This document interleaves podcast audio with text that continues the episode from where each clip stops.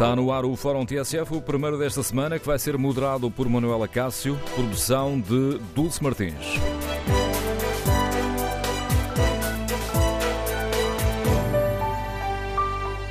Bom dia. Hoje assinalam-se dois anos dos incêndios de Pedrógão, um dia que ficará marcado por muitas declarações políticas. Neste dia queremos ouvir a sua opinião. Dois anos depois de Pedrógão, que lições tiramos das tragédias dos incêndios? No essencial, o que é que mudou? Queremos ouvir a sua opinião. O número de telefone do Fórum é o 808-202-173. 808-202-173. Pode também participar neste, neste debate, escrevendo a sua opinião no Facebook da TSF e na página da TSF na internet. Quando clicar no Fórum TSF, em tsf.pt, pode também responder ao inquérito que fazemos aos nossos ouvintes. Perguntamos se o Estado fez o suficiente para evitar uma repetição da tragédia dos incêndios. Os primeiros resultados dão uma vantagem ou não. 66% dos ouvintes consideram que o Estado não fez o suficiente. Queremos, no Fórum TSF, ouvir a sua opinião.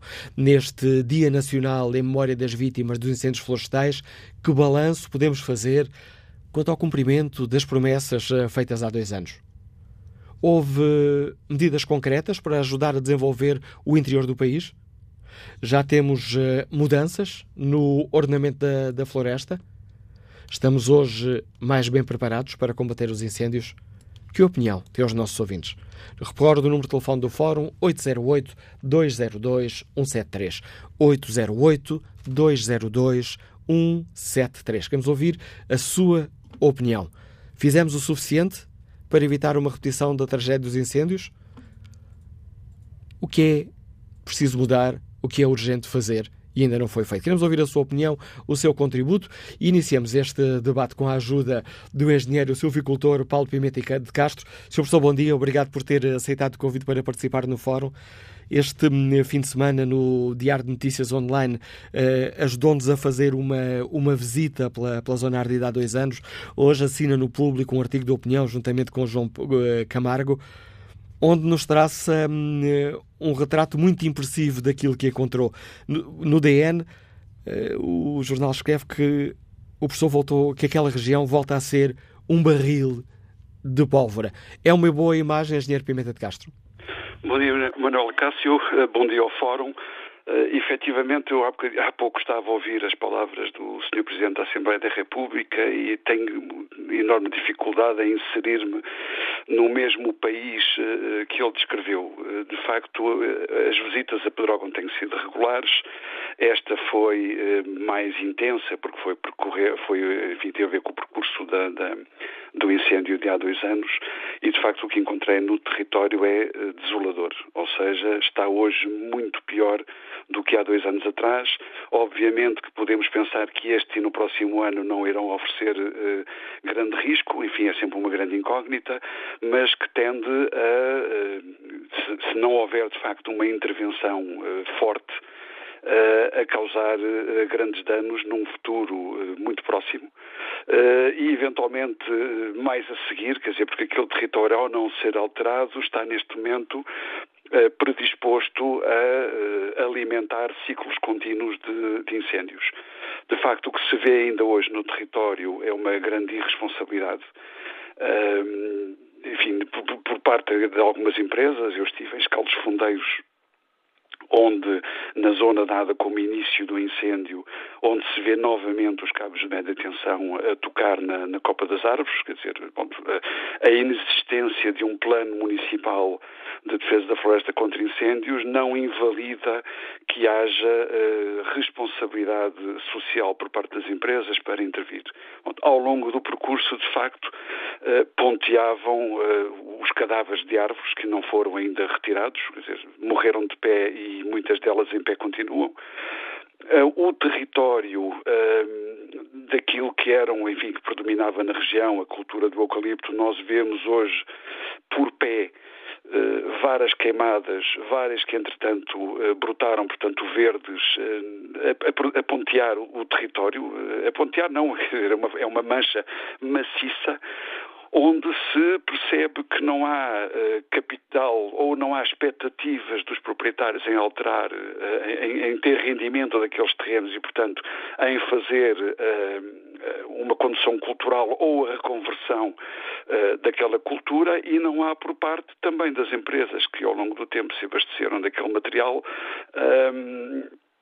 digamos assim, vontade de ajudar na reconversão eh, daquilo que em tempos lhes forneceu matéria-prima. Eh, o que tememos é que sem uma intervenção musculada, e nós chamamos-lhe resgate, porque é efetivamente um resgate que aquela região precisa, dá-me a ideia que vamos entrar de facto ali num ciclo, de, num ciclo contínuo de incêndios. E o que nos preocupa não é só Pedrógão Grande. Enfim, fala-se pouco de Góis, que, que, que, ardeu na mesma altura, mas depois temos a situação de outubro, que em meio dúzia de horas ardeu tanto como tinha ardido até àquela altura, em termos de, em, em termos de dimensão de área ardida. Não nos podemos esquecer ainda do que ardeu no verão de 2017, e houve conselhos que arderam praticamente na totalidade. Enfim, não, não fazem parte destes dois blocos, digamos assim, de junho e de outubro, mas foram severamente atingidos, mais o que aconteceu em 2016 e em 2018. Ou seja, nestes últimos três anos, na União Europeia, nós fomos o país que foi recordista em termos de uh, área ardida. E, de facto, esta situação não vai mudar sem haver uma intervenção musculada por parte do Estado. Dir-me-á, eh, bom, isso não, não, não será possível enquanto a nossa preocupação uh, assentar no déficit? Pois, se calhar não, quer dizer, mas o, o lençol é curto e teremos que fazer uh, opções. Uh, estava a ouvi-lo e imagino que alguns dos ouvintes tenham também ficado preocupados o professor há pouco estava a dizer-nos que há toros de madeira que estão empilhados junto às zonas, eh, junto a, a, caminhos de fuga? Sim, são pequenas surpresas, digamos assim, que em caso de incêndio, enfim, se tornam em verdadeiras eh, bombas, não é? Ou seja, são pilhas de madeira seca, foi cortada, foi empilhada e lá restam a, a secar. Eh, qualquer, qualquer fósforo, qualquer beata, qualquer faúlha de um incêndio que ocorra nas proximidades tornam aquilo uma, uma, um local em que, enfim, os bombeiros não vão, não vão querer estar, não é? Porque, porque é impossível de atuar. E existem, não é só num local, existem vários locais em que onde as pessoas cortaram, não tiveram expectativa de venda e ali ficou. Ou seja, respondendo a uma das perguntas que estou a fazer, não aprendemos as lições? Seguramente não. Mas só, enfim, eh, para responder, para, para responder a essa questão, eh, eu também lhe digo, quer dizer, não basta eh, atirar dinheiro para a região, é preciso necessariamente avançar com um exército para fazer a recuperação daquele território. E quanto mais tarde esse exército técnico avançar, maiores serão os custos para a sociedade. Podemos dizer que estes uh, dois anos terão sido anos de estudo para agora se avançar ou, no outro lado da face, podemos dizer que são dois anos quase perdidos? Não há muito a estudar. Quer dizer, há a estudar, sobretudo, nas alternativas e que modelos de produção é que nós, eh, eh, em que são mais suscetíveis de gerar rendimento eh, naquela região e que serão vários e que terão, e que terão que ter em conta estudos ao nível do solo, estudos, estudos ao nível, enfim, de clima, estudos ao nível das próprias culturas. Esses sim, eu não sei se estão a ser feitos ao nível da investigação e era importante que fossem feitos, até para que esse serviço, chamei-lhe há pouco exército, vamos lhe chamar serviço de extensão, unisse os resultados da investigação às necessidades das populações, dos proprietários.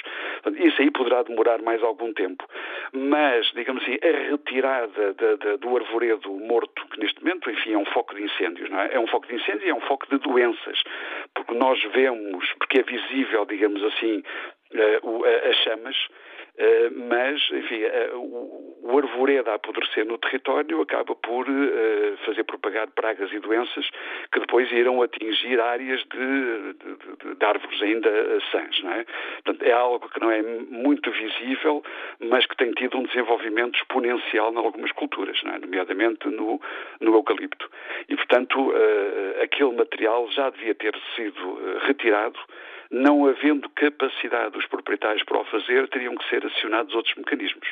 Eh, engenheiro Paulo Pimenta de Castro, de uma análise mais global uh, e olhando um pouco uh, assim, de uma forma mais abrangente para, aquelas, para as zonas que foram devastadas há dois anos para tragédias de incêndios, já vê no terreno ou já encontra no terreno sinais de, de mudanças no ordenamento florestal? No ordenamento florestal, eu tenho alguma dificuldade em perceber o que é o ordenamento florestal. Enfim, nós estamos a falar, eh, sobretudo, do ordenamento do território, em que a floresta é uma das opções. Não é? Ordenamento florestal, eu não sei se, se, se querem chamar isso escolha de espécies. Uh, uh, e, e, a conjugação de diferentes espécies. Bom, isso tem que ser feito numa primeira fase uh, com, com investimento uh, e, e, dentro de cadeias de valor que não, que não tenham os mesmos vícios das atuais, enfim, em que haja uma uh, distribuição da riqueza mais equitativa. E vê aí mudanças já ou não? Não se vê mudanças ou se houverem mudanças são de tal forma pontuais que no percurso que fiz não, são, não foram visíveis. Engenheiro Paulo Pimenta de Castro, muito obrigado pelo importante contributo que trouxe ao Fórum TSF, testemunho deste engenheiro eh, silvicultor que nos uh, levou numa viagem uh, pelas zonas de Pedrógão e que nos ajuda a perceber que dois anos depois Pedrógão e as zonas circundantes continuam a ser um barril de pólvora, pouco ou nada foi feito. Ora, depois deste retrato, que nos deixa aqui o engenheiro silvicultor Paulo Pimenta de Castro, que opinião têm os nossos ouvintes? Que balanço fazem? Depois de, há dois anos, termos ouvido muitas uh, promessas, o Estado fez o suficiente para evitar uma repetição da tragédia dos incêndios? É esta a pergunta que está no inquérito na página da TSF na internet e 62% dos ouvintes responde que não. Queremos ouvir a sua opinião. Para participar de Viva Voz, pode inscrever-se através do número de telefone 808-202-173. 808-202-173. Neste Dia Nacional em Memória das Vítimas dos Incêndios Florestais, que opinião têm os nossos ouvintes? Honramos ou não a memória destas eh, pessoas? Nos incêndios que tiveram início em, Pedrógão Grande, morreram 66 pessoas. Poucos meses depois, nos distritos de Coimbra, Viseu, Aveiro e Guarda, novos incêndios, 49 mortos. Soubemos honrar a memória destas vítimas? Dois anos depois, no essencial, o que é que mudou? Por exemplo, três áreas eh, concretas que foram muito faladas na sequência das tragédias dos incêndios. Que opinião têm os nossos ouvintes? Houve medidas concretas para ajudar a desenvolver o interior do país? Já se vêem mudanças no terreno, no ornamento florestal? Estamos hoje mais bem preparados para combater os incêndios? Que avaliação fazem os nossos ouvintes? Neste dia, que certamente ficará marcado por muitas declarações políticas, qual é a sua opinião, qual é a sua análise? Número de telefone do Fórum 808-202-173. 808-202-173. Bom dia, António Mendes, é motorista, liga-nos do Fundão. Bem-vindo a este debate. Bom dia, eu António Mendes? Não, a ligação parece ter caído. Vamos ver se temos uh, sorte no contacto com o solicitador Luís Moura, que nos liga de Modim de Basto. Bom dia. Sim, bom dia, bom dia. Uh, bom, eu, eu, quero lhe dizer que, digamos, lamentavelmente, depois da tragédia, pouco ou nada aconteceu. O país uh, está, o interior, designadamente, está abandonado, está, está completamente digamos, outras tragédias vão acontecer, digamos, porque está lá o mato, não há, não há, não há alteração da situação concreta sem pessoas, as aldeias estão a ficar sem pessoas e naturalmente fica uh, o mato, fica tudo. Por conseguinte, fecharam as escolas, as famílias têm que andar, têm que ganhar para comer num, noutro canto qualquer, na, na Espanha, na França, Luxemburgo, por aí adiante, em Lisboa, no Porto.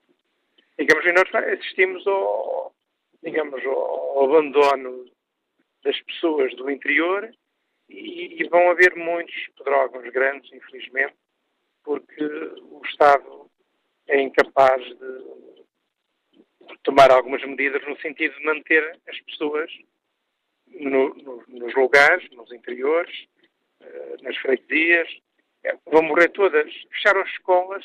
Eu, eu pergunto, questiono o país, quem é que, que se instala, uh, um casal jovem que tem filhos, quem é que se instala numa freguesia do interior? Hoje, Não, estão todos a ir embora. Os, os conselhos do interior, as aldeias, estão todas a ficar sem pessoas.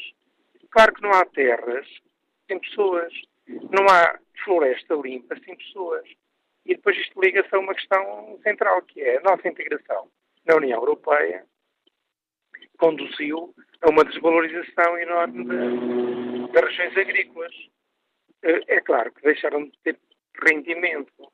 Digamos, eh, essa integração não foi nunca estudada, eh, não foi nunca refletida.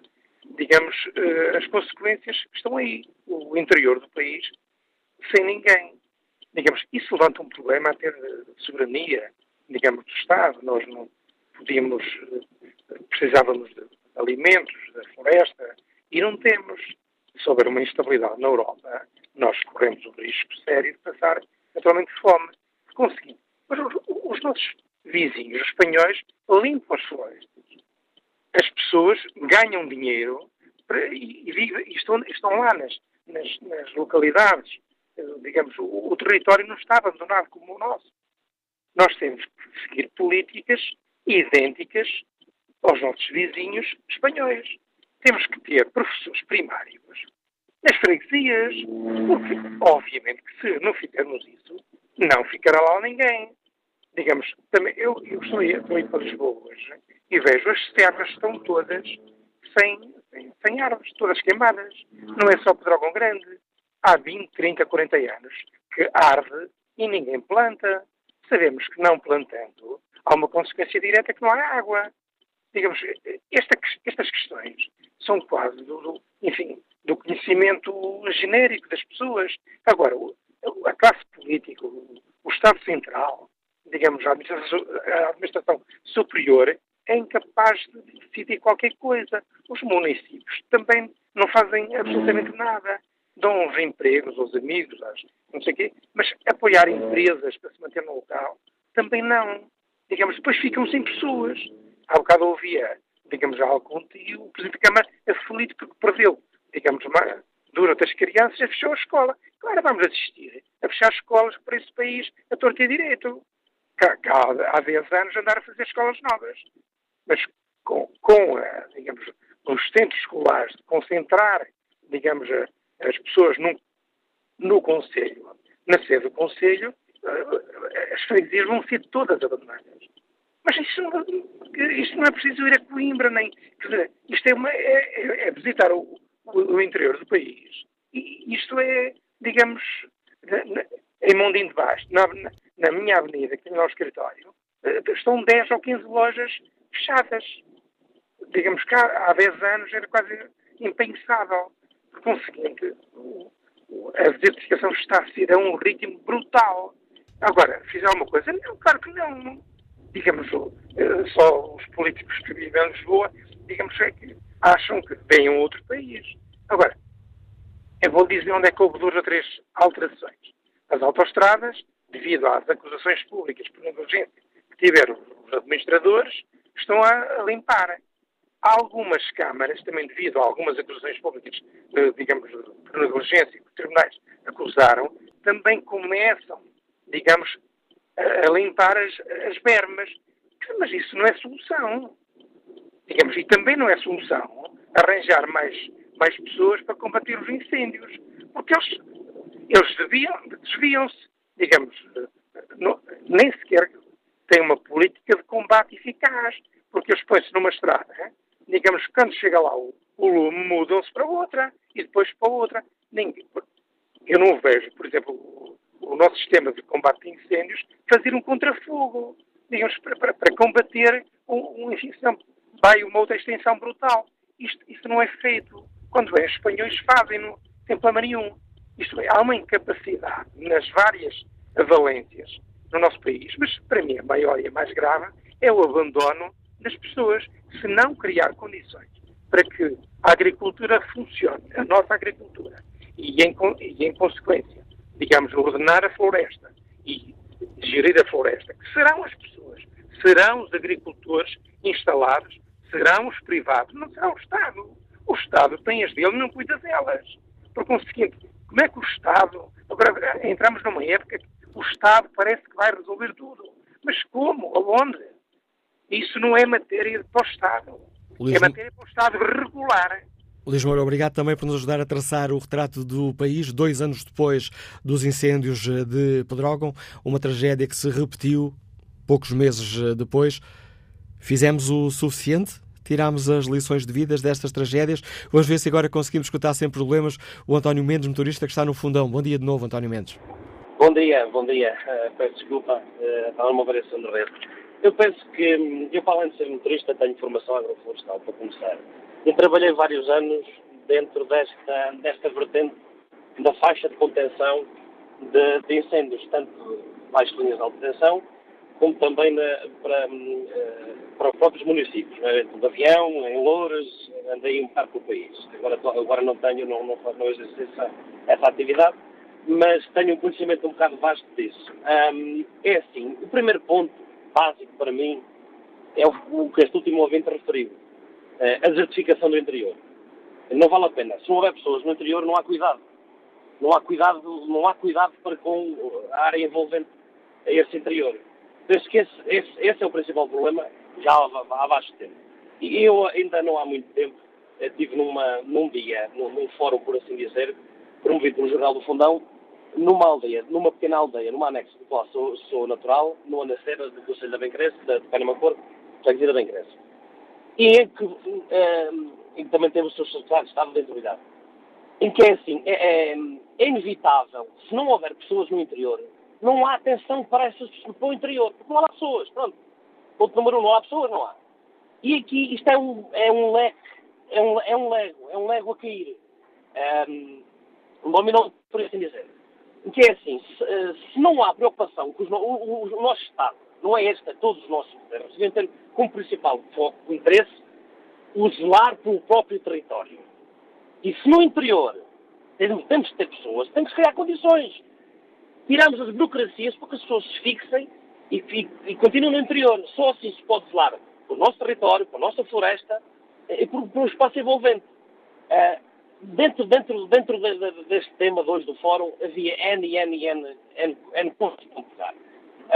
E, e, é assim, por que não, por exemplo, também, é assim, eu não, eu não, vejo nos municípios, não vejo os gabinetes florestais, por exemplo, não sei se tem, tem gabinetes florestais, certamente tem nos municípios, mas não vejo um acompanhamento do gabinete florestal, por exemplo, em deslocações aos terrenos, às freguesias, um, a sensibilização das pessoas, porque é assim, sensibilizar as pessoas para quem ainda lá está, que lá está ainda, o zelar pelo nosso, pelo, nosso, pelo nosso meio ambiente, pela nossa floresta, pelo nosso espaço envolvente.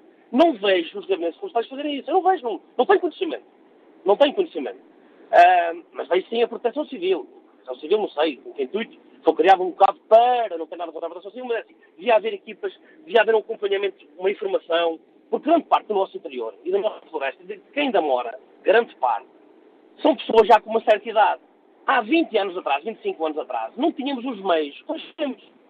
Desde roçadores, desde, desde porta-matos, não tínhamos os meios que hoje temos. E, pelo menos, é, é, em disponibilidade, não tínhamos os meios que hoje temos para a prevenção dos, dos incêndios, por exemplo. Agora, se os municípios, é assim, o nosso, o nosso governo fez, acho que um pouco assim, o empurrar de competências dos municípios. É epá, isto é lá convosco para tratar lá disto e tal, pá, porque vós é que conheceis ao terreno. Epá, os municípios também não têm meios, também é verdade, uma também não tem meios, acredito que não tenham meios para tanto. Para tanto. Mas há, há, há, que ter um grande, um grande interesse uh, uh, em, pelo interior. O interior faz parte do território, o nosso governo tem, os nossos governos, os nossos governantes têm a obrigação de fazer zelar por ele, fazê-lo estar habitado, uh, em, por assim dizer, epá, do, do, do, do, que seja, do, que seja possível e execuível. agora é assim, também, pronto, também noutro, noutro aspecto, eu não sei, no, no, este último governo, não tenho nada contra, contra como nem de maneira, mas lançou o concurso para os guardas florestais. Acho engraçado não haver um bocado de prioridade para quem tenha formação agroflorestal, por exemplo, para entrar nestes concursos. Não vejo prioridade. Eu não vejo prioridade dessas, quem tem essas formações, jovens, como a tirar um curso de 3 anos, não vejo prioridade para entrarem nessa atividade. Eu não vejo. Não vejo qualquer prioridade. É, é, pronto, é um civil normal que pode concorrer para a guarda, para a guarda florestal. Obrigado, António Mendes, também pela sua participação no Fórum TSF. Vamos agora ao encontro do Duarte Caldeira. O professor Duarte Caldeira lidera o Centro de Estudo, é o presidente do Centro de Estudos de Intervenção e Proteção Civil, integra também o Observatório Técnico Independente, que acompanha os fogos, eh, foi presidente da Escola Nacional de Bombeiros.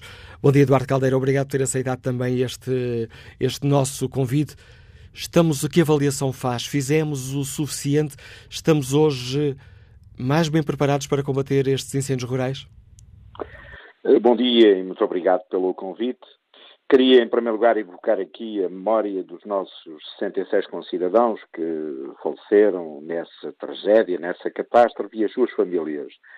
Respondendo à sua pergunta e pegando, aliás, em algumas das abordagens que já alguns outros ouvintes fizeram, eh, eu creio que esta questão que hoje está a ser discutida, ou seja, estamos a discutir o país real a partir da evocação de uma tragédia, também nos conduz à ideia de que temos um déficit de discussão do país real, eh, nós temos aqui, de facto, na presença de um problema gravíssimo para o qual estamos muito longe de eh, estar a caminho de uma solução. E estamos longe da caminho de uma solução porque este problema tem três dimensões essenciais e que já foram aqui abordadas. Em primeiro lugar, tem a ver com o modelo de desenvolvimento do país que ainda não foi suficientemente esboçado para percebermos que só há uma forma de reduzir e minimizar os custos dos incêndios florestais, que é, como já foi dito, evitar o despovoamento que conduz à desertificação dos territórios de risco. E depois, em segundo lugar, criar em Portugal uma lógica de ordenamento territorial que impeça que estejamos a concentrar investimentos, deslocação de pessoas, fluxos turísticos para o litoral, desequilibrando completamente um país que precisa, evidentemente, de coesão. E essa coesão falta e ainda não está gerado minimamente qualquer estratégia que a, a, a viabilize. Finalmente, o fim da linha. E o fim da linha nestas matérias são, é o sistema de proteção civil. O sistema de proteção civil, eh, em 2017, como aliás já tinha acontecido em 2001 com a queda da ponte Índice Ribeiro, como tinha acontecido antes em 2013 e 2005 com os incêndios florestais, como, eh, enfim, recorrentemente acontece, tem perdido oportunidades de se repensar. É certo que foram adotadas algumas medidas positivas, mas todas elas estão associadas à dimensão dos recursos, isto é, quando se reflete este tipo de tragédias, a solução que se encontra normalmente é injetar recursos no sistema. Mais meios aéreos, mais veículos, mais recursos humanos, mais elementos da Guarda Nacional Republicana, mais bombeiros, sem repensar no conjunto do sistema e procurar interrogarmos: será que precisamos de mais meios em quantidade ou precisamos de começar a fazer uma avaliação qualitativa dos meios que temos? Uma avaliação qualitativa da organização que dispomos. A este propósito, nós temos uma lei de bases da proteção, espécie de constituição de, de, de, eh, equivalente à Constituição da República para o sistema de proteção civil. Pois em vez de revisitar esta lei, de refleti-la, acolhendo as lições aprendidas, o Governo limitou-se a alterar a lei, de base, a, perdão, a lei orgânica da Autoridade Nacional de Proteção Civil, chamando-lhe da Autoridade Nacional de Emergência de Proteção Civil, redesenhando um modelo territorial que necessita de ser repensado em razão da organização administrativa do país e não exclusivamente do ponto de vista operacional, isto é, andamos sempre na lógica reativa, sair ao fundo das questões. Respondendo diretamente à sua pergunta, evoluímos positivamente, em alguns domínios sim, mas a questão essencial está por fazer. Do mesmo modo que precisamos de repensar o país, precisamos de repensar serenamente, qualitativamente, numa perspectiva e numa lógica de coesão política, o sistema de proteção civil que temos em Portugal. E a quatro meses das eleições legislativas, este é o momento de fazer um apelo sério aos partidos políticos para que introduzam no seu debate que se propõem relativamente a esta matéria. Dr. Caldeira, é peço, desculpa, peço desculpa, houve aqui um problema na, na, ligação telefónica, até receio que tivesse caído, uh, quando estava uh, a deixar aqui um apelo aos partidos políticos. Que apelo é esse? Exatamente. Uh, dizia eu que estamos a quatro meses da realização de eleições legislativas para a Assembleia da República, da qual resultará a nomeação de um novo governo.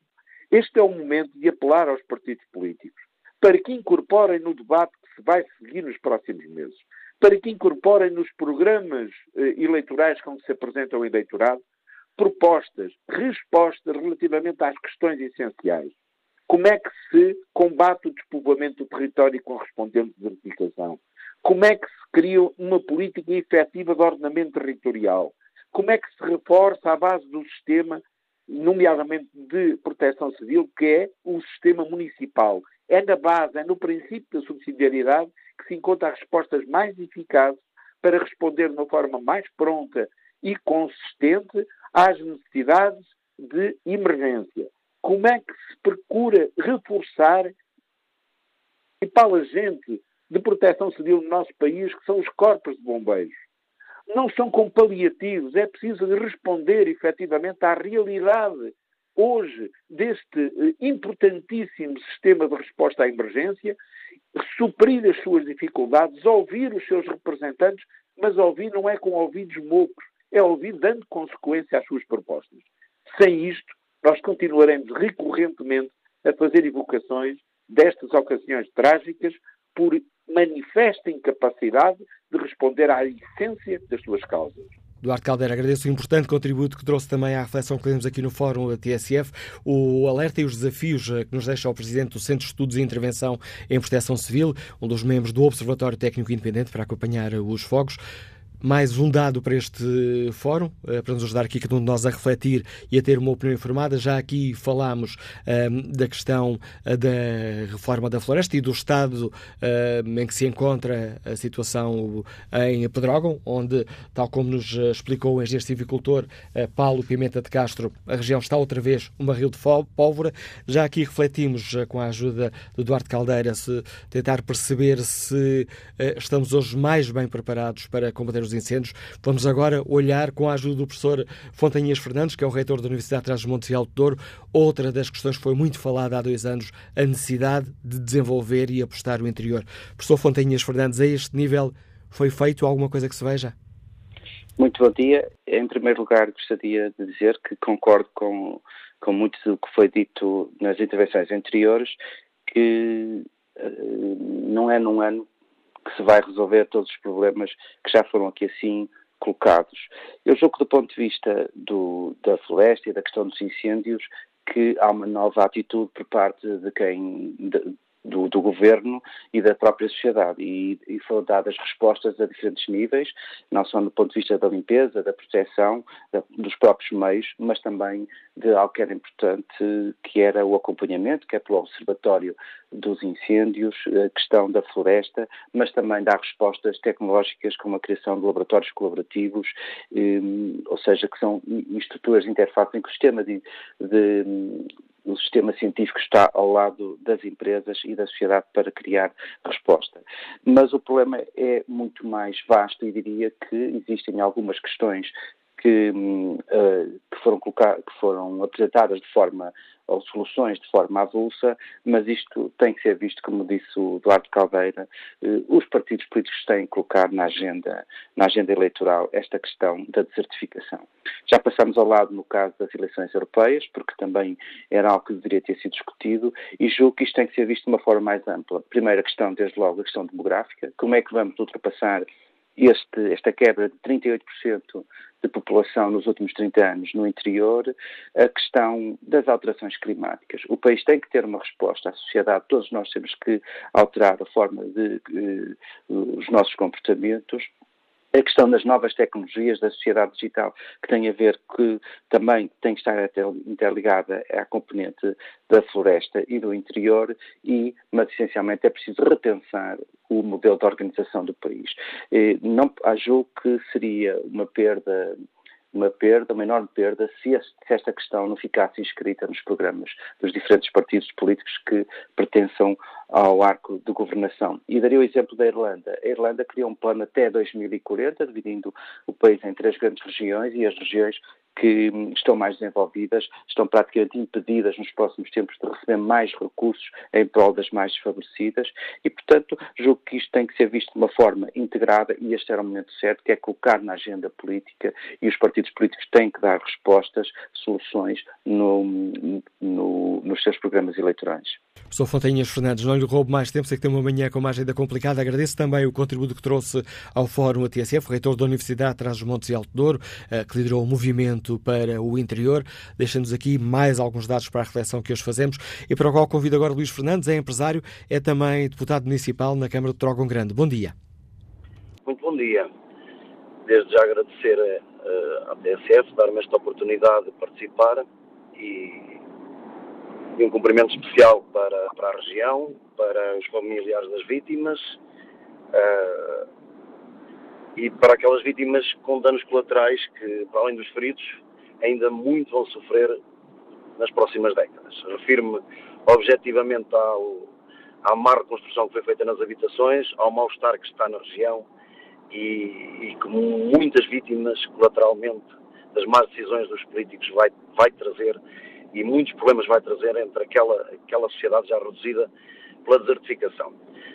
Ora uh, agradeço imenso à TSF porque eu devia estar uh, junto da, da, da Eucaristia que vai acontecer em Castanheira de Pera, onde vai estar o nosso Presidente e o Primeiro-Ministro. Uh, ponderei estar para os interpelar, mas sei que o sucesso da, da minha iniciativa ia ser, ia ser muito provavelmente reduzida a alguém que não estaria bem psicologicamente.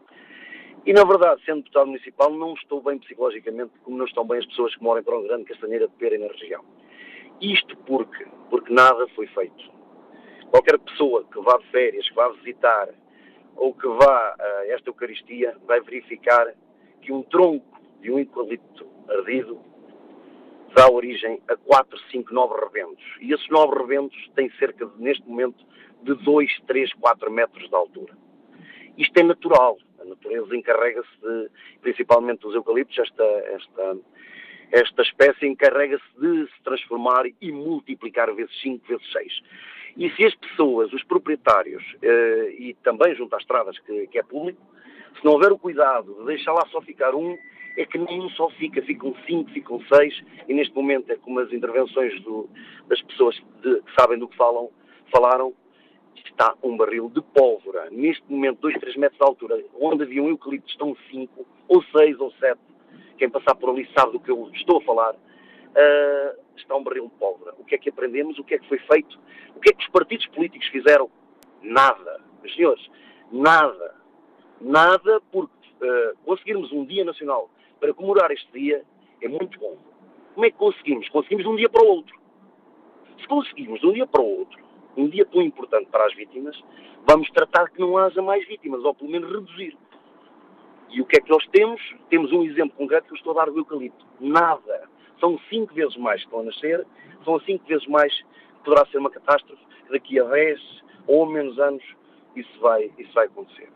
Outro assunto que é muito importante, e agradeço mesmo a oportunidade, porque vou tentar uh, representar muitas das pessoas que sabem do que falo Luís Paulo Como Fernandes, é temos cerca de um minuto de programa lhe uma grande capacidade de síntese. Vou, vou tentar, vou tentar. Como é que o Estado português, a dias de, de, deste dia célebre que foi agora foi oficializado, vai comprar o Ciresp?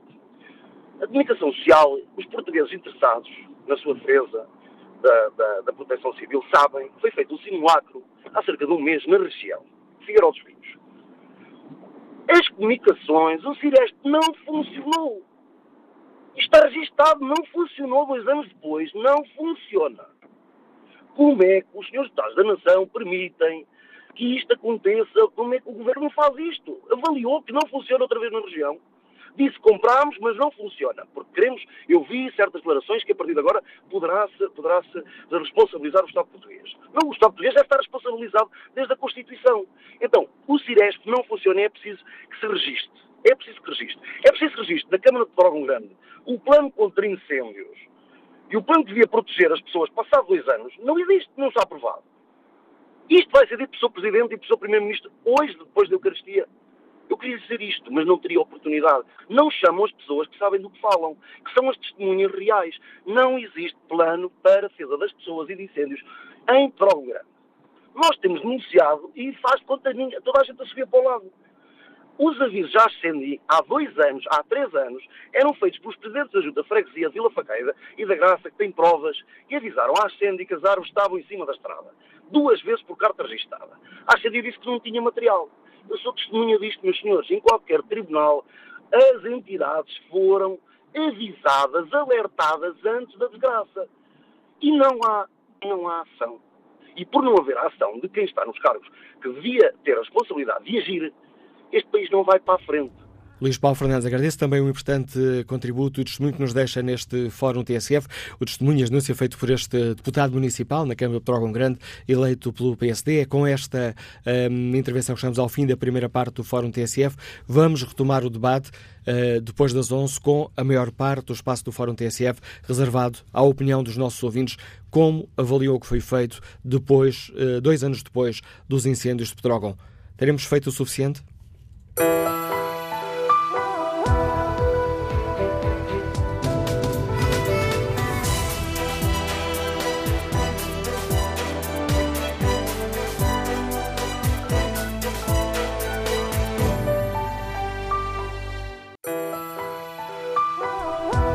Retomamos o Fórum TSF, a edição é de Manuela Cássio com a produção de Dulce Martins.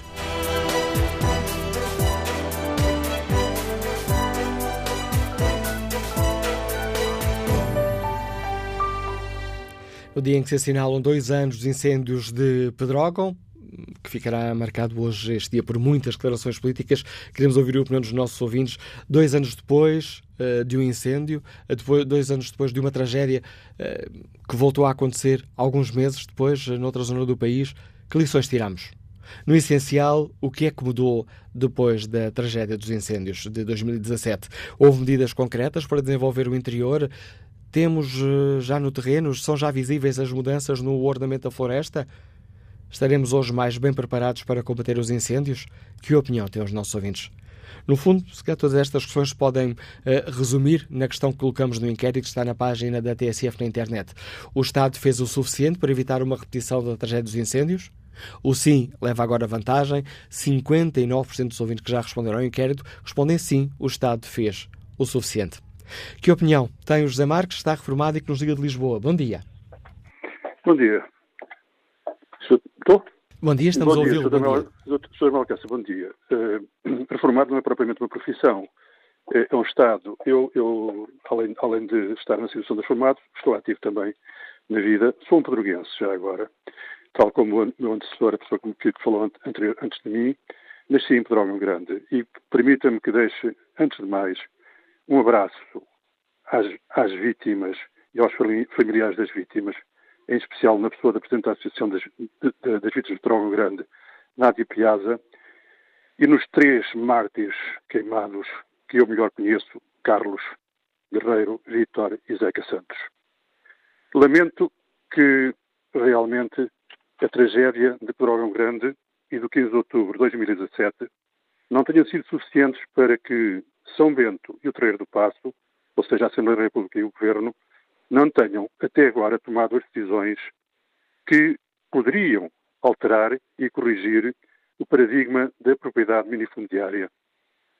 Ou seja, nós temos naquela, naquela zona por Grande e pelo norte todo do país propriedade minifundiária, que não, não é, é, é uma situação possível de os proprietários tratarem adequadamente para que os fogos, tais como os 17 de junho de 2017, Pedrógão e depois em 15 de outubro, não voltem a ocorrer.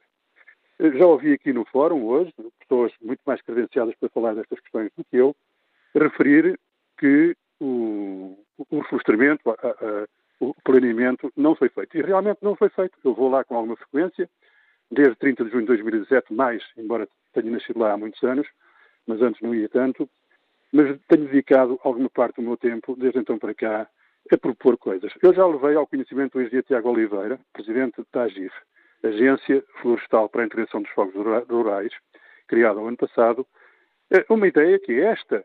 Nós precisamos, no, em todo o interior de Portugal, em toda a Zona Norte, onde a propriedade minifundiária é a grande maioria, de alterar, não de expropriar. Não precisamos de expropriar. Precisamos é de alterar a administração da propriedade de forma a que, por leis já existentes, porque as leis criadas desde 2007 para cá, nada vieram, nada vieram corrigir. São, hum, hum, enfim, pouca coisa, para não dizer nada. Agora, com, com o que havia ou com outras formas de agir, nós precisamos de alterar e dizer aos proprietários a administração não é feita de acordo com aquilo que cada um quer. Não se pode plantar eucaliptal onde se quer. Não se pode plantar pinhal onde se quer. É preciso que a população perceba, que o proprietário perceba.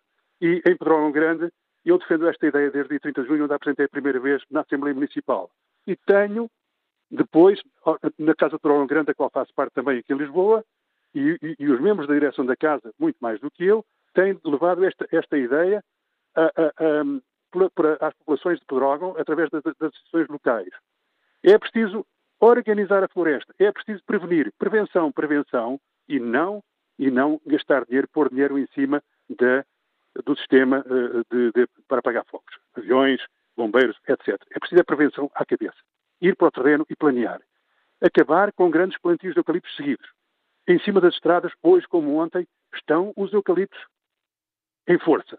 É preciso administrar, isto é, dizer às pessoas que a administração não é a administração coletiva, através de DIF, ou de uma cooperativa, ou de uma empresa comercial, não é retirar às pessoas a propriedade, o direito de propriedade. É apenas, elas, não, elas por si só não conseguem, porque não têm meios, não têm dinheiro para limpar, para organizar. Tem que ser em escala, tem que ser as propriedades juntas de um conselho inteiro, ou de conselhos, ou de conselhos, de forma a que não haja intervalos onde, onde, onde as coisas não aconteçam devidamente planeadas, através do associativismo é que se consegue realmente amanhã eliminar grande parte deste potencial para, para a tragédia futura. Porque sem planeamento, sem organização, sem reflorestação adequada, com outras, outras, outras, outras árvores que não seja só pinhal e eucaliptal naquela zona, tem que, tem, só assim se consegue evitar que no futuro haja fogos tão graves, tão trágicos, como aqueles que aconteceram no dia 17 de junho e no dia 15 de outubro de 2017. É preciso que a Assembleia da República, sobretudo na Assembleia da República, que é onde está o poder legislativo central, que se convençam que vão ao terreno e não como disse hoje o Sr. Presidente da Assembleia, está-se a fazer muita coisa. O que se fez e nada é nada. É quase nada. É preciso ir para o terreno e pensar, ver no local como corrigir, ter capacidade e coragem para alterar. Não é expropriar, não é roubar as, as, o, o, o, direito de propriedade a quem o tem. É dizer-lhes não há condições para continuarem a administrar desta maneira. É a administração da propriedade florestal que está em causa. Muito obrigado. Agradeço o seu contributo, José Marques. Vamos agora ao encontro do professor e consultor Rui Lopes, que nos liga de Leiria. Bom dia, Rui Lopes. Muito bom dia ao Fórum. Eu agradeço a oportunidade. Deixo um ponto prévio. Resido em Leiria há 25 anos, mas sou natural de Proença Nova, eh, muito próximo de Pedrógão e, aliás, mais um dos conselhos que ao longo destas muitas décadas tem sido sistematicamente fustigado pelos incêndios e que nos tem levado o nosso mais precioso património. Falar dos incêndios, eh, temos que falar também do interior, porque se nós olharmos para as estatísticas, a maior parte dos incêndios que ocorrem no nosso país estão no interior. Provavelmente estarão, não sei, eh, não é a minha área de trabalho, nem de investigação, isso estará muito associado à desertificação do interior. E hum, gostaria de dizer duas coisas. Ouvi hoje com atenção as declarações do Presidente da Assembleia da República e há uma frase que ele dizia que Portugal há décadas que vive deste flagelo que são os incêndios e agora recentemente mais marcados por estas tragédias que nos últimos uh, dois, três anos nos assolaram. Uh, e é curioso verificar que, um, que, um, que, o Presidente da Assembleia da República, que foi governante durante tantos anos, está tantos anos uh, ligado à política, tal como muitos outros representantes da Assembleia uh, da República, uh, parlamentares, dirigentes partidários, todos sabem disto há décadas. Todos os anos se fala deste assunto. E é lamentável que continuem a dizer exatamente as mesmas coisas ao longo de tantos anos. Vivemos um flagelo dos incêndios. Há décadas que ouvimos falar disto. O que nós não assistimos é uma verdadeira ação.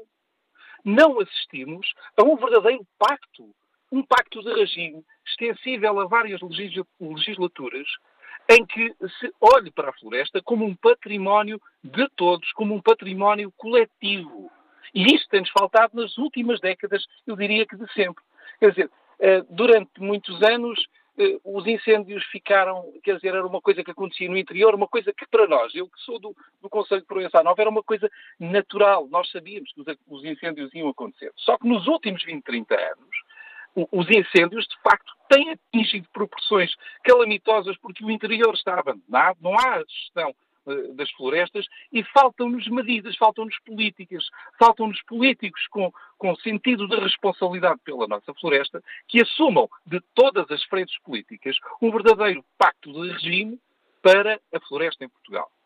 Depois, eh, gostaria de dizer a segunda e última nota que, de facto, continua a assistir a um certo festim à volta dos, eh, dos incêndios. Entre aspas, naturalmente, todos estamos muito, ficamos muito uh, tocados com, com, as tragédias humanas, mas eu digo o festim, o festim político, porque nós continuamos a assistir a um enorme aproveitamento das questões ligadas aos incêndios, das questões ligadas à floresta, das questões li, ligadas à gestão do território uh, rural, mas não acontece nada de concreto para o interior, para, as, para os territórios que estão marcados pela desertificação, pelo abandono, pelo abandono das florestas. Portanto, criaram secretarias de Estado, a Secretaria de Estado do Interior, provavelmente por um vazio de autonomia, vazio de recursos, não é por falta de competências das pessoas que lideram a Secretaria de Estado, e estou certo que não, porque conheço algumas delas e muito bem conheço o seu, o, o seu percurso e a vontade de fazer alguma coisa pela floresta e pelo interior, mas depois não se dão os meios necessários para eh, eh, estas, estes gabinetes que são criados poderem ter uma ação concreta. Fazem-se muitas homenagens. Hoje vai-se lembrar a tragédia de há dois anos atrás. E a ação concreta, onde é ela está? Portanto, este festim político, o aproveitamento da tragédia que nós continuamos a assistir é vergonhoso, é lamentável, não é aceitável num Estado de Direito Democrático. Bem-haja, bom dia ao Fórum. Muito obrigado. Obrigado, Rui Lopes. Vamos agora ao encontro do Domingos Andrade, diretor do Jornal Notícias. Uh, bom dia, Domingos. Que avaliação fazes? Se o Estado, nós, país, soubemos honrar a memória das vítimas dos incêndios de há dois anos? Eh, bom dia, Manela Cássio. Bom dia ao Fórum. Eh, bom, uh, Manela Cássio, tirando o simbolismo de ter uma Secretaria de Estado para a valorização do interior, enfim, que eh, verdadeiramente não tem orçamento, e, e, nem nada que se pareça, e depende essencialmente da boa vontade dos outros ministérios. Tirando eh, a sensação política de um olhar mais intenso, mais presente eh, sobre o interior, eh, e não consigo, na verdade, identificar medidas sérias que sejam catalisadoras de maior investimento para o interior. Pode, pode parecer injusta esta, esta, esta avaliação, mas uh, houve de facto pequenas reduções nas escutas do interior, mas nada que seja verdadeiramente eficaz, nada que verdadeiramente faça um, ou mostre que há uma mudança de políticas efetivas para o interior. Mesmo sugestões que foram feitas pelas, pelas, diversas missões encarregadas de estudar uh, como se valorizaria o interior, mesmo essas sugestões ficaram, não avançaram ainda, ficaram ainda no papel. Estou a falar de choques fiscais, etc, etc, etc. Portanto, nós olhamos, quando olhamos para, para o, que se pretendia para o interior, na verdade não há nenhuma medida eficaz que faça com que seja interessante para as pessoas olharem para as pessoas, para as empresas olharem para o interior com outros olhos. Muito pelo contrário, o que temos, o que temos continuado visto a acontecer permanentemente é uma, uma, uma um contínuo esvaziamento dos serviços no interior. Uh, uh, esporadicamente vamos ter agora novamente os CTT a quererem reabrir postos, estações onde encerraram, mas, mas pouco mais. Quando olhas, por exemplo, para a natalidade, para o que são os primeiros três meses da natalidade, da natalidade é, um, é, uma, é um é um, um facto uh, do que, de, de, que a valorização, a, a autopropalada valorização do interior não tem, não tem saído do papel e não passa muito desse simbolismo. Repara que a natalidade nestes primeiros três meses do ano, primeiro trimestre, aumentou em praticamente todo, em todo o país e diminuiu justamente nos conselhos uh, onde uh, que mais precisavam de ter um aumento de, de natalidade. Portanto, não há quando olhamos para o interior, efetivamente não há nenhuma ideia concreta que seja eficaz, que tenha passado do papel para lá, insisto, da criação da Secretaria de Estado para a valorização do interior. E perguntas tu, relativamente ao interior, o que é que nós então podemos fazer? Olha, como disse o próprio reitor da Universidade de Trás-os-Montes e Alto Douro, há pouco no fórum, há aqui uma, uma, uma forma de rapidamente olhar para o que é que nós podemos fazer. Temos aí fundos à porta, a questão do, do, do, Portugal 2030 é uma excelente oportunidade, não só eh, para fazer com que esses fundos sirvam para canalizar investimento para o interior, e investimento para o interior não é eh, fazer piscinas, eh, pontos que ficam por acabar. Olha, deixem-me puxar a brasa à nossa sardinha. Muito do que diz hoje da manchete dos Jornal Notícias de hoje, que são da quantidade de obras públicas eh, que se fizeram pelo país, eh, só para gastar dinheiro e sem qualquer utilidade e mais, sem ter uma perspectiva estratégica do futuro.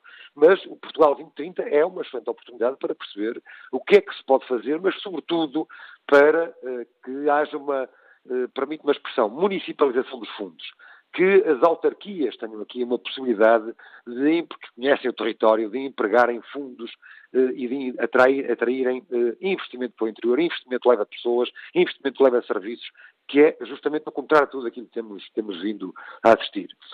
Eh, sobre a floresta, o que é que o que é que nós temos o que é que temos vindo o que é que, que, é que estamos a assistir do ponto de vista florestal há, há efetivamente algumas reformas a começar, por exemplo, no combate aos incêndios, com, com mudanças na, na, na, estrutura de comando, eh, em alguns casos ainda sem se perceber qual é o efeito efetivo, vamos começando a perceber, este ano, por exemplo, e para o próximo ano, as medidas são medidas que demoram sempre tempo a ver e muitas vezes em cima do acontecimento, em cima, em cima dos incêndios, para perceber o seu efeito, tirando também essa medida de limpeza florestal que divide especialistas, nomeadamente por causa da biomassa é, é muito técnico isto, mas basicamente o que os especialistas dizem é que quando se cortam árvores, ou quando se cortam eh, excessivamente árvores eh, em demasia, sem ter em conta verdadeiramente uma política de reordenamento florestal, o que acontece é que vamos, eh, o sol entrará em zonas onde, onde não entrava até aqui, permitindo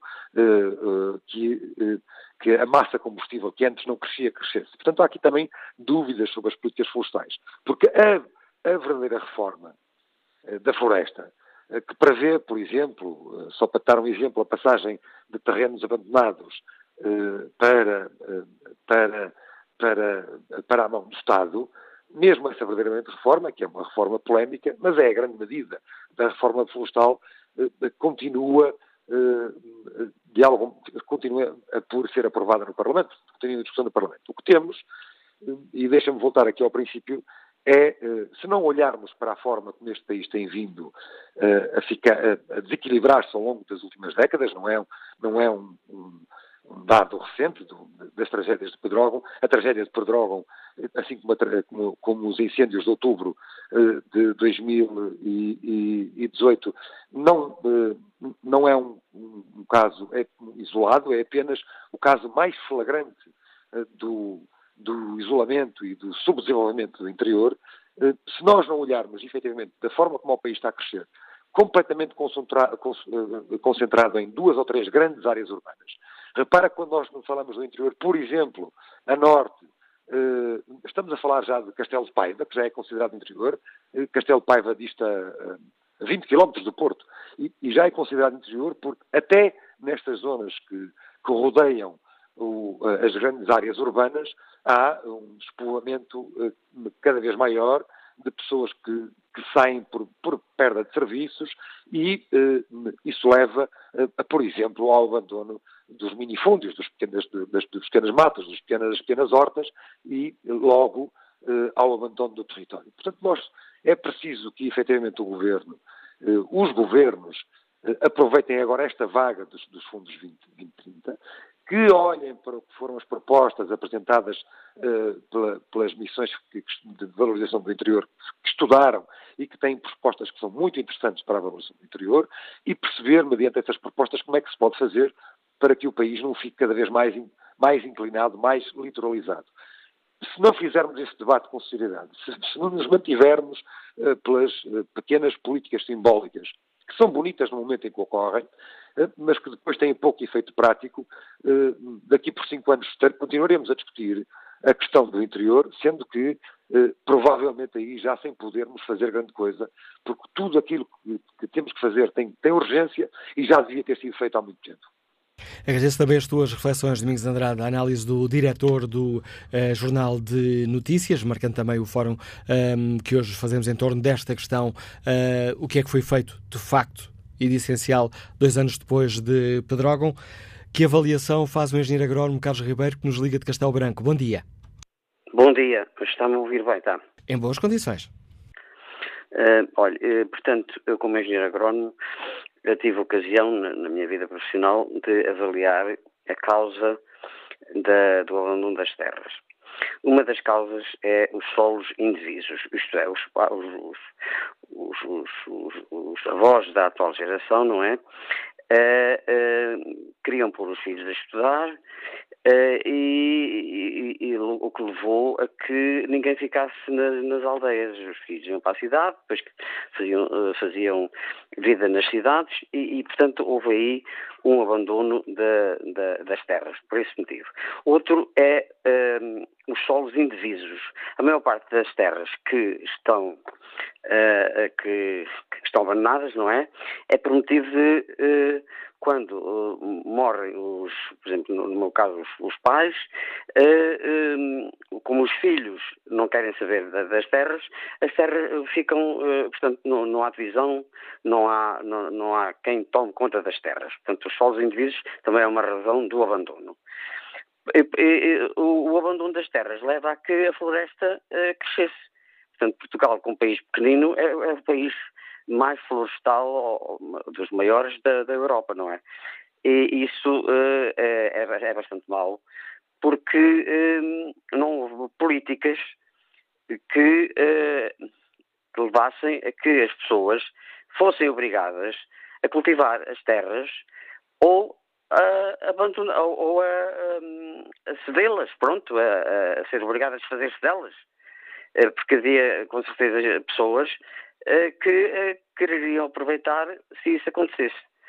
Portanto, as principais razões que eu, que eu aponto como agrónomo, não é?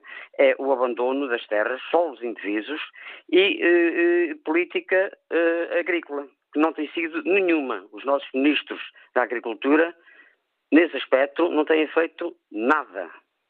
Muito obrigado, sim. Obrigado, engenheiro agrónomo Carlos Ribeiro. Bom dia, Adérito Santos, é industrial, na área das madeiras, Liga-nos de Tondela. Bom dia. Bom dia. Eu vou desligar o, o, o rádio para não, não estar a interferir. Para podermos uh, ouvir aqui sem problemas nenhum. Sim, sim. Bom dia, eh, Manuela Cássio, bom dia ao Fórum. É a primeira vez que estou a participar, por isso, não, se alguma coisa não correr pelo melhor, olha, peço desculpa aos ouvintes. Eu não sou industrial, sou um, um empresário ligado ao setor florestal e também gerente de, de uma empresa também ligada ao, ao, ao, setor florestal. É assim, na, na parte de, de, de limpezas e quando se fala na, principalmente na nossa zona aqui de Tondela e Santa Combadão, Mortágua, aqui nos, fogos de, de, de 15 de, de outubro, 15 e 16 de outubro, em que eu vivi esse flagelo com bastante intensidade, sem as pessoas muitas vezes falam, mas não têm noção do que é viver o drama, não, não têm o mínimo de noção. Nós, a nossa empresa, perdeu tudo, praticamente na totalidade. Fomos beneficiados pelos apoios do 2020 e, e estamos a elaborar, e temos mais pessoal, e, trabalhadores, compramos maquinaria e por aí fora. Agora, quando se fala nas partes das limpezas, é impossível, humanamente, completamente impossível, alguém fazer face a tanta, tanta, tanta dimensão. Porquê? Porque não há na nossa zona meios humanos capazes de, de fazerem face a tal dimensão. E como?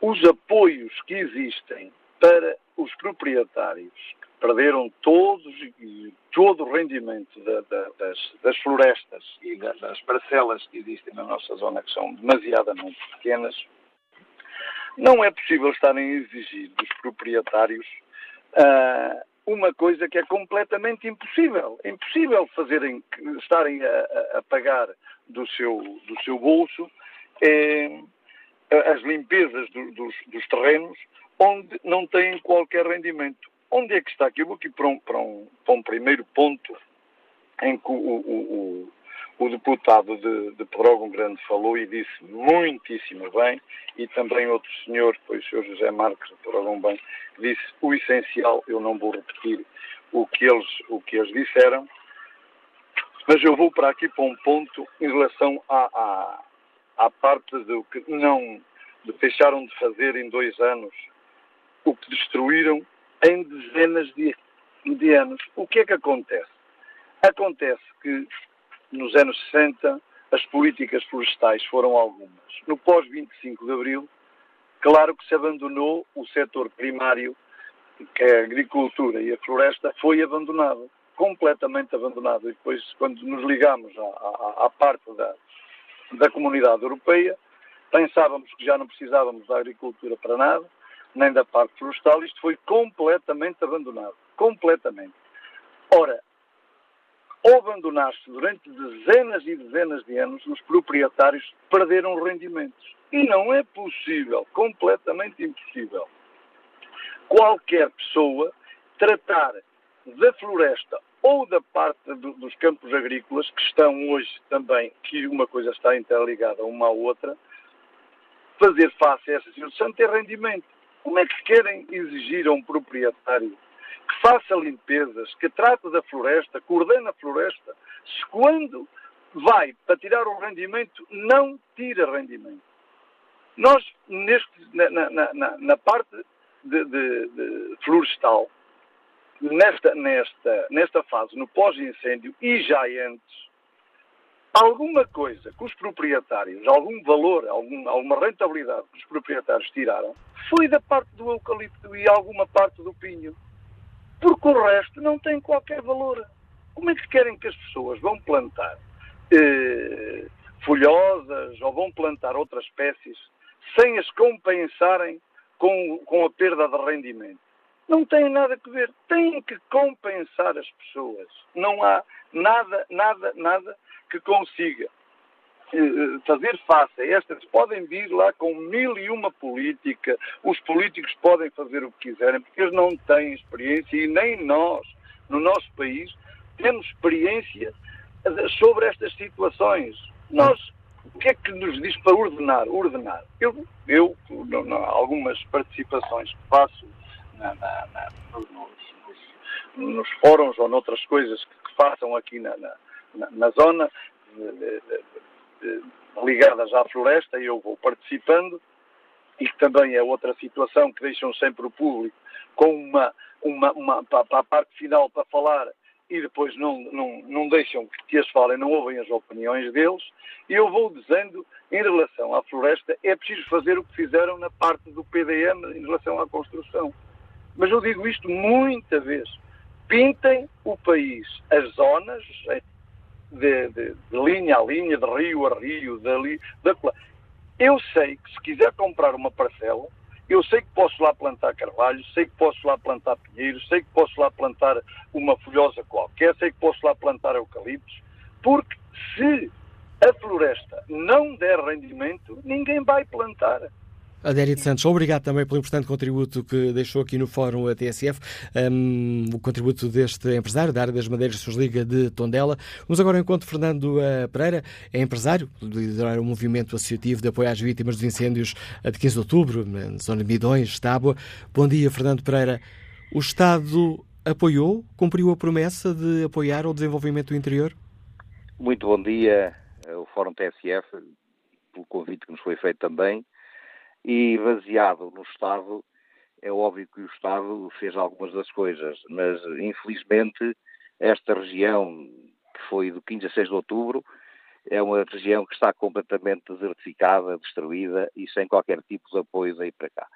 Mas antes de mais, também quero desejar às famílias de Drogon e os incêndios 15 e 16 de outubro, o maior respeito pela tragédia ocorrida, porque infelizmente sofremos e estamos esquecidos. Aqui a habitação, por exemplo, posso dizer de que ainda há aqui mais de mil pessoas que estão sem casa. E quer dizer que estas situações são situações à vista de todos, só que os nossos responsáveis autárquicos e também responsáveis políticos não querem saber de quem cá está a ter necessidades. Eu penso que se fossem eles, algum familiar deles, estariam tratados. Aqui não estão. Também lhe posso dizer que temos aqui cerca de 5 mil habitações de segunda habitação, casas de quinta destruídas. Não é preciso ir a ver a guerra que ela está cá. E o património que tínhamos nesta região, praticamente tudo o que herdeu está destruído. Quer dizer que, portanto, tudo o que se fala a dizer que está tudo bem é falso. Não é verdade. Depois temos também aqui os problemas agrícolas e florestais. Eu não sei se sabe, a Comunidade Europeia enviou para Portugal cerca de 260 milhões de euros de apoios para a reflorestação e a organização florestal e agricultura. Por exemplo, um ano após os incêndios, os pinheiros mansos e outras árvores foram destruídas, embora a Comunidade Europeia tivesse dado para cá 83 milhões de euros, mais ou menos, para abióticos e abióticos, para dar a proteção a essa floresta. Não, tudo se esqueceu e não se investiu, que eu tenha conhecimento, um cêntimo desse capital para isto. Portanto, quando se diz que está tudo bem, meu amigo, está tudo bem, mas é bem mal e despesado. Há muita gente que já faleceu por problemas psicológicos. Há, há, há milhares de pessoas que não receberam ainda um cêntimo, porque quando foi a, eh, a tragédia de 16 de outubro, as pessoas foram se inscrever a fazer os seus pedidos. E, entretanto, quem fez pedidos de novembro, e, até mil euros recebeu, daí para cima não receberam, tinham que refazer o processo. E depois eram só simplesmente sete dias oito dias para fazer as candidaturas. Quer dizer, onde é que é verdade, onde é que se diz que avisaram as pessoas. Quer dizer, tudo isto não passou de uma farsa, infelizmente. É óbvio que deram alguns apoios, mas os necessários não deram. Depois temos também aqui outros problemas graves. O comércio, a indústria, por exemplo, eh, está destruído. Quando se diz que havia parques para a floresta, olha, eu dou, outro deu, outro dá, a floresta para ser tirada dos, dos sem qualquer tipo de apoio, sem qualquer tipo de contrapartida. Quer dizer que esta região, destes 18 conselhos afetados, é óbvio, como o autarca ou outro autarca, que fez alguma coisa. Houve uma freguesia outra que fez alguma coisa. Mas muitas das freguesias nada fizeram, os conselhos também não. Quer dizer que esqueceram-se de quem elegeu e de quem eles deviam respeitar, que era o povo da região deles. E é isto que a mim me custa, porque nós somos da beira, nós somos empresários, somos trabalhadores, somos agricultores, cada um à sua maneira. A agricultura subsistência, que foi quem mais perdeu. Portanto, está a ser esquecido. Eu acho que esse fórum que vocês estão a fazer, dão-se parabéns por ele, porque os políticos hoje deviam estar com as pessoas lesadas, não deviam estar com os presidentes de Câmara. Porquê?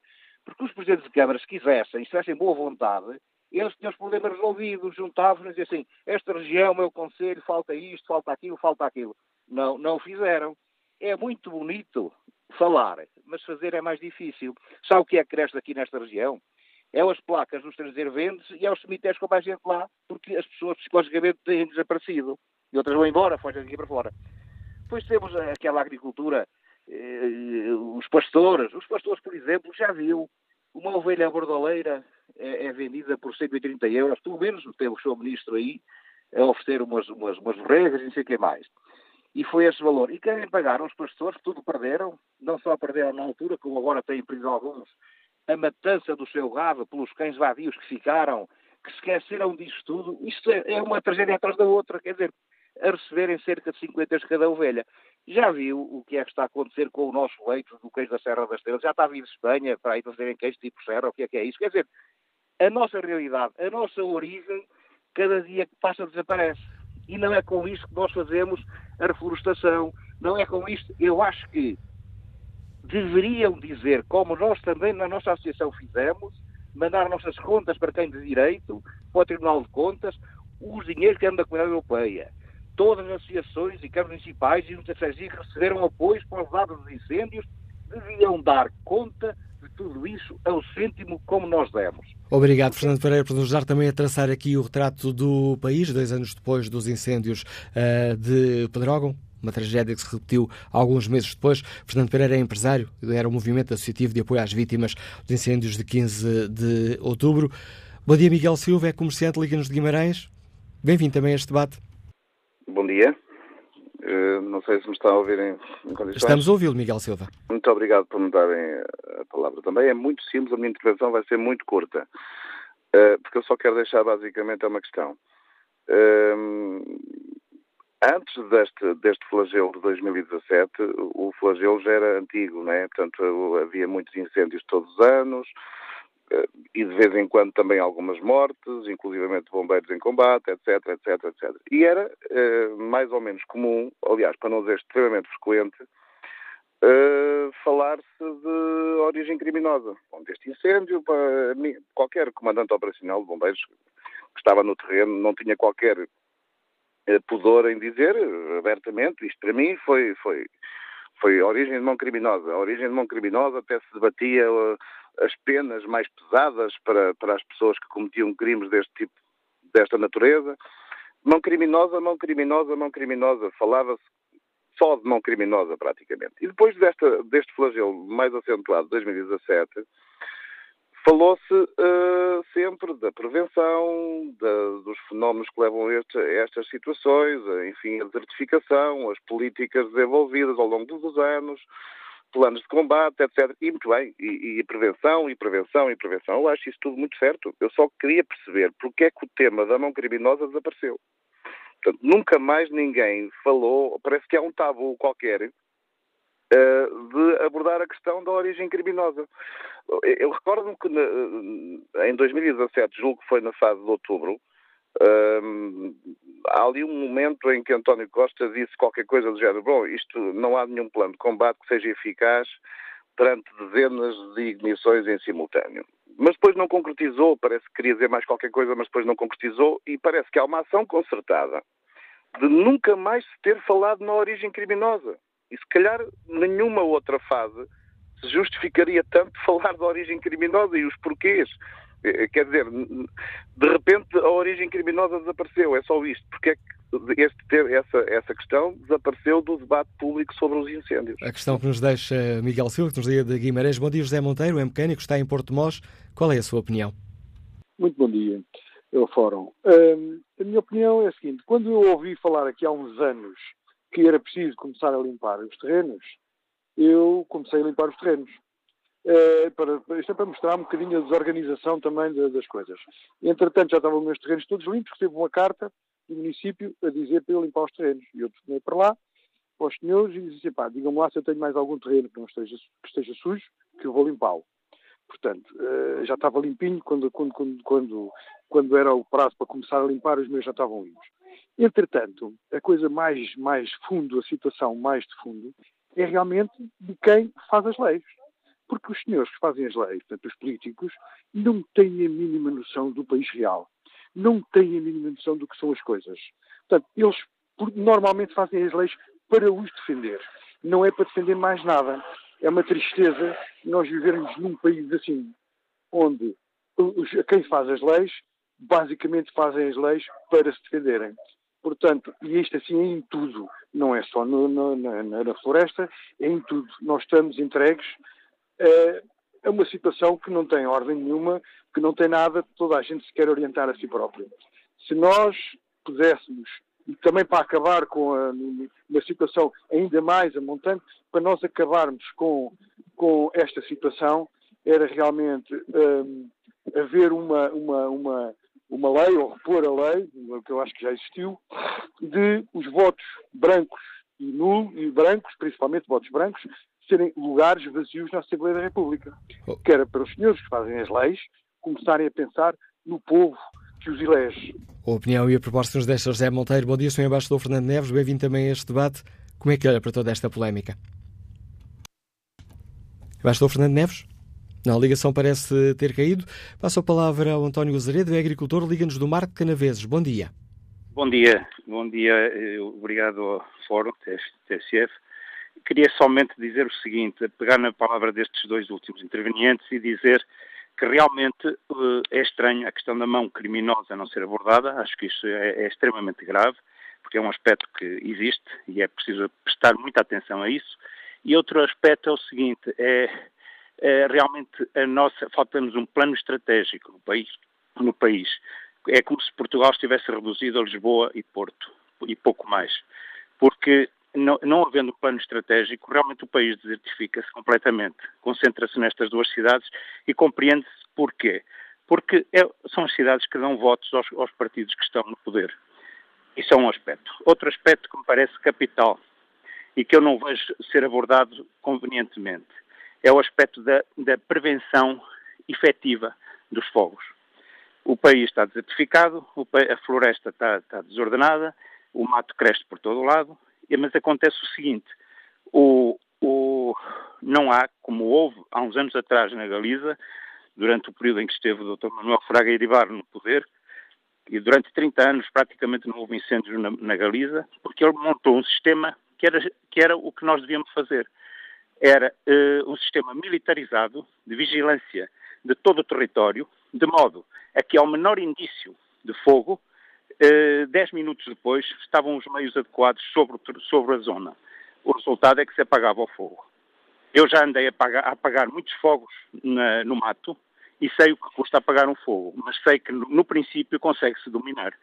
Quando, depois de meia hora ou uma hora, se mandam os meios, é evidente que podem vir 20, 30 ou 40 carros ou mais de bombeiros que não conseguem dominar o fogo. Os meios militarizados dir-me-ão, com razão, que nós já não temos, não temos forças armadas, não, praticamente estão a ser todas desmanteladas, mas o que é certo é que se não formos por esse caminho, o fogo continuará a ser uma desgraça. E podem vir com muitas homenagens aos mortos. Aliás, eu presto-lhes a minha homenagem neste momento, mas não são, são pura hipocrisia, porque não correspondem realmente a uma preocupação séria de evitar novas desgraças. Obrigado, António Zaredo. Já nesta reta final do fórum, vamos ao encontro do diplomata Fernandes, ver se agora conseguimos escutar. Bom dia, Sr. Embaixador. Bom dia, Manuela Cássio. Olha, muito obrigado. Eu queria apenas partilhar uh, com o fórum uh, um conhecimento que por acaso tive dos fogos. Eu estava embaixador na Irlanda e foi lá uma delegação da então API, o atual ICEP, e da Direção-Geral de Florestas, porque a Irlanda tem uma gestão muito interessante e muito rentável da floresta. E eu fiquei a saber coisas que me perfeitamente horrorizaram. Primeiro, que Portugal tem uma percentagem de cobertura florestal de 39% do território, nível que só se encontra, só se volta a encontrar a norte da Floresta Negra. E acho curioso que há bocadinho ouvimos um círculo de agricultor comparou os nossos fogos com os outros países do sul da Europa, que obviamente não é comparável. A Irlanda tem uma cobertura florestal de 19% do território. Acresce que da Irlanda no, entre 85% e 90% da floresta é pública e em Portugal esse mesmo valor é privada, o que torna a floresta de facto eh, ingerível, como nos disse o, presidente da empresa pública que gera floresta na Irlanda. Depois vim a saber, o que ainda mais me assustou, que, eh, eh, que em 1930 apenas 15%, mais ou menos, do território era florestado. Ou seja, que tudo o resto é floresta artificial, plantada com árvores não adequadas ao terreno, em sítios onde não é suposto haver floresta, porque se fosse suposto haver floresta, havia. A natureza se encarregaria disso. É uma coisa começou com o, o rei da Unionice, mas enfim, que se acentuou muito uh, no século XX e que se foi sempre acentuando até, até agora. Uh, e, e quando o presidente da empresa irlandesa disse que o principal problema deles era o fogo, eu fiquei com a certeza absoluta que nós podíamos fazer o Pino, Felipe Flac, 300 aviões, que desde que houvesse calor e, e, o tempo seco, ia haver fogos em Portugal. Porque na Irlanda, eu estive lá há três anos, na Irlanda chove praticamente todos os dias. Obrigado, embaixador Fernando Neves, por esses dados que nos deixa também aqui e que são importantes para a reflexão que fazemos. Vamos agora ao encontro do Anselmo Crespo, é o subdiretor e editor de política da TSF. Bom dia, Anselmo. O Estado fez o que devia nestes dois anos? Não, não fez o que devia de todo, fez alguma coisa, obviamente não, não esteve parado durante dois anos, mas estamos muito, muito aquém daquilo que devia ter sido feito e, sobretudo, estamos muito aquém daquilo que foi prometido uh, quando das tragédias de 2017. Uh, e eu devo recordar que aquela quer a tragédia de Pedrógão Grande, quer depois a dos incêndios do 15 de outubro, eh, foram, eh, do ponto de vista político, encarados quer pelo Governo, quer pelos partidos da oposição, quer pelo próprio Presidente da República, ou sobretudo pelo próprio Presidente da República, como o sinal de alerta mais evidente que o país tinha tido nos últimos, nas últimas décadas de que era preciso, de facto, fazer de uma vez por todas aquilo que não estava feito e havia muito por fazer ao nível do reordenamento da floresta, ao nível do, da forma como combatemos e, sobretudo, da forma como prevenimos incêndios em Portugal. Uh, e é e nós temos que ser uh, justos nesta avaliação, é óbvio que não se faz em dois anos aquilo que uh, não se fez em 40. Mas também é óbvio que eh, nestes últimos dois anos ficou demonstrada a evidência que a atual solução política, nomeadamente, é a prova provada eh, de que tem eh, uma incapacidade enorme de fazer reformas estruturais, porque, apesar de tudo aquilo que os une, neste caso o Partido Socialista, o Bloco de Esquerda e o Partido Comunista, aquilo que os para é muitas vezes muito mais forte do que de facto aquilo que os une. E a floresta é, uma prova evidente evidente disso mesmo. Eh, o Governo tentou, por exemplo, eh, fazer, eh, avançar com a lei do cadastro das terras que foi, acabou por ser chumbada no Parlamento eh, e de quando avançou com um decreto-lei, um decreto do Governo eh, para avançar com essa lei, acabou por ser, acabaram por ser os partidos à esquerda que chamaram esse decreto ao plenário para o chumbar novamente e, portanto, nós andamos nisto e vamos continuar nesta discussão eternamente enquanto os partidos políticos não se convencerem de que é, de facto, preciso e urgente começar a trabalhar para que não eh, no verão deste ano, não no verão do próximo ano, se calhar não nos, no, no, no, nos próximos cinco anos eh, se tenha todos os problemas resolvidos, eles nunca vão ficar todos resolvidos, mas para que se deem passos significativos a pensar num futuro em que o país esteja mais bem uh, uh, organizado, quer do ponto de vista da prevenção, quer depois do ponto de vista do combate. E também do ponto de vista do combate, nós não fizemos de todo aquilo que devia ter sido feito. Vê-se a dificuldade todos os anos que o Governo tem, por exemplo, em conseguir contratualizar meios aéreos para uh, o combate aos incêndios, que os meios aéreos que estão prometidos normalmente nunca estão prontos na data que era suposto estarem prontos, que uh, as empresas que são multadas ou que têm uh, problemas com o Estado depois acabam por ser as mesmas que acabam por ser contratadas pelo próprio Estado. E, portanto, há muito trabalho que está por fazer e o trabalho que está por fazer não foi feito por dificuldades políticas, claramente por dificuldades políticas, ou eu, eu se calhar iria até um pouco mais longe, por falta de força política por parte do Estado. O Estado é normalmente uh, o elo mais fraco neste processo e isso é uh, motivo de reflexão uh, que eu acho que, que, todos nós devíamos fazer, mas sobretudo que os partidos políticos deviam fazer. E, portanto, aquilo que nos continua a restar, a todos nós, é esperar que o verão não seja tão quente, que as condições atmosféricas não sejam tão agrestes como foram em 2017, para que as consequências não sejam aquelas que foram em 2017. E eu, em tudo aquilo que elenquei, nem sequer referi discussão em torno do Ciresp e toda, uh, uh, uh, todo o surrealismo que foi o processo em torno uh, do Ciresp, com, que culminou agora com a aquisição por parte do Estado da maioria do capital da, daquela empresa, depois de ter uh, feito um investimento de 11 milhões de euros, que foi chumbado pelo Tribunal Constitucional e que resultou na, numa falência técnica por parte da empresa Ciresp e, uh, que, e no, na compra da empresa por parte do Estado. Portanto, isto são apenas alguns exemplos de uh, aquilo que aconteceu nos últimos dois anos